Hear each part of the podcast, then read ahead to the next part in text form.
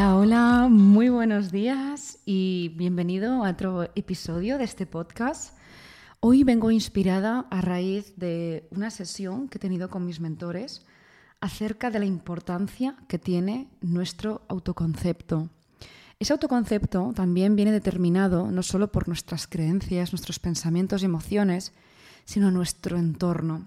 Y quería compartir algunas pinceladas eh, incluso definiciones o afirmaciones que se han comentado a lo largo de esta sesión porque me parecen espectaculares. Incluso también me gustaría hacerte algunas preguntas para que reflexionaras acerca de la importancia de este autoconcepto, que tiene que ver mucho con la identidad. Y eso es lo que yo también trabajo un montón, no solo en mis clientes, sino en mí a lo largo de todo el proceso que he estado llevando con el tema de mi salud, la riqueza y el negocio. Hay una frase que me encanta, ¿no? Y es que la calidad de nuestra vida depende de la calidad de nuestras interpretaciones, ¿no? De nuestra percepción del mundo. Em, al final pensar que todo ocurre a nuestro favor eh, es algo que nos da paz, es algo que nos libera un poco de esas ataduras mentales y esas creencias, ese rum rum mental que continuamente parece que estamos como siempre juzgándonos y pensando que hemos fracasado por no haber logrado ciertos objetivos o ciertas metas que no hemos conseguido. Y pensar que todo es perfecto en todo momento considero que es una forma muy bonita de ver el mundo y todo aquello que nos pasa. Entonces, quizás a lo mejor este mes pues, no has logrado eh, ciertas cosas o ciertos objetivos en tu negocio, pues por ejemplo no has logrado X ventas, no has logrado hablar con ciertas personas del equipo no has logrado tener X reuniones o incluso con tus hábitos. Es posible que tuviste a lo mejor el mes pasado em, un compromiso contigo de lograr algún hábito y este mes no has logrado integrarlos. Entonces, una pregunta que puede ayudarte en este sentido es, ¿qué es lo que no estás viendo de ese fracaso? Que no haya llegado eso que tú querías o que no hayas integrado aquel hábito, em, quiere decir que tenía que suceder así, tenía que suceder así para tu aprendizaje, para ver cuál es la bendición, cuál es el aprendizaje que hay detrás de todo eso, porque si no continuamente nos estamos machacando. Y cuando tenemos un negocio, tenemos también muchas tareas, incluso eh, proyectos y dentro de nuestro negocio, es muy fácil caer en esa trampa, porque al final parece que absolutamente todo nuestro negocio depende absolutamente de nosotros. Y lo cierto es que hay cosas que no podemos controlar, ¿no? De ahí que estamos co-creando con el universo, porque nosotros ponemos de nuestra parte, nosotros podemos cambiar nuestras creencias, pensamientos, emociones y por tanto esas acciones, pero luego el universo nos devuelve aquello que, podemos sostener. Y eso es algo muy bonito también que te quería comentar y es que el universo nunca te va a dar nada que no puedas sostener en este momento. Nunca, nunca, nunca. Y siempre lo que tenga que suceder va a suceder así porque tú estás preparado para que para sostenerlo, para recibirlo. Y hay que estar dispuesto uno a recibirlo. Entonces, por ejemplo, tienes dos opciones. Si no has logrado integrar este hábito o no has logrado X cosa en tu negocio, la primera opción es resignarse o rendirse, juzgarse o incluso creer que eres un fracaso, que no has tenido éxito y que esto no funciona y vamos a otra, otra estrategia o incluso eh, nos vamos con, eh, pues, a ver mm, otros perfiles o incluso muchas veces cambiamos de mentor, de coach. sencillamente nos vamos como a otra cosa en lugar de verlo desde la opción 2, que es valorar, em, valorar y, aceptar que eso no ha sucedido porque eso va a, va a llegar, ese objetivo va a llegar, pero valorar ese aprendizaje que hay detrás es mucho más inteligente y da muchísima más paz porque de este modo puedes pensar que todo es perfecto tal como es, si no vivimos en una, en un, no sé, en una vida en la que estamos continuamente exigiéndonos, machacando y no estamos dejando ese placer y ese disfrute del que me gusta tanto hablar.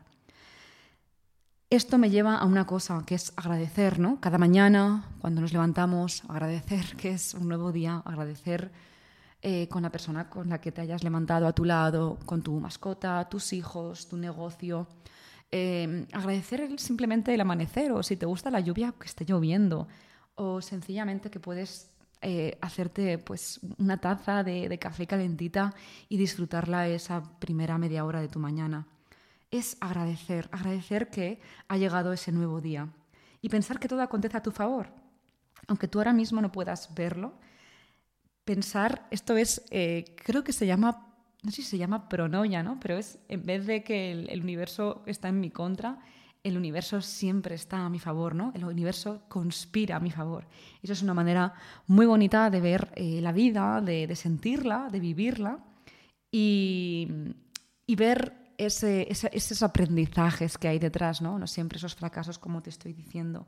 Por eso es importante reinterpretar nuestra realidad para entender cómo funciona el mundo, para ponernos también en sincronía eh, con nuestro mundo eh, exterior. Y siempre el cambio es de adentro hacia afuera. Siempre tratamos, en esta sesión me gusta mucho porque mi mentora decía que siempre tratamos de de romper el espejo, ¿no? De, de sí, de, ver ese reflejo, es decir, eh, hay una imagen y hay un, hay un reflejo, ¿no? Porque esto es la ley del espejo. Entonces, nuestro mundo exterior es ese reflejo de nuestra imagen y esa imagen es tu mundo interior. Y lo que hace la mayoría de personas es que cuando algo no les gusta en su vida tratan de manipular, romper o cambiar ese espejo para cambiar ese reflejo, pero eso nunca funciona. Lo que se trata es de cambiar la imagen que es, es nuestro interior, que somos nosotros mismos. De ahí la importancia de ser conscientes de nuestros pensamientos, nuestras creencias y saber que podemos elegir en todo momento.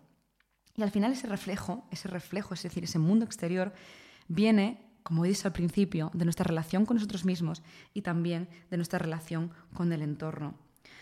Así que, bueno, aquí es que ha habido unas preguntas que han sido súper potentes, pero eh, te dejo esas preguntas para que las hagas y espero que, mm, que las escribas en tu journal, en tu cuaderno mágico. Ahora yo tengo cuadernos mágicos. Mi journal es una palabra que, que he estado usando como eh, muy recientemente porque yo siempre hablo de cuadernos mágicos, que son aquellos cuadernos que, que, he utilizado y que he escrito para manifestar absolutamente todo en mi vida. ¿no? O sea, recuerdo, de hecho, situaciones en las que bueno pues me ponía a escribir y me imaginaba que tenía pues eh, unas manos súper cuidadas eh, y que además tenía un anillo, ¿no? Y, y, al cabo del año, pues eh, precisamente mm, ya me cuidé totalmente las uñas, porque yo antes me mordía las uñas y, y de hecho, eh, pues mi, mi, chico, mi prometido, me, me pidió matrimonio y, leer eso ha sido como, wow, o sea, esto funciona, ¿no?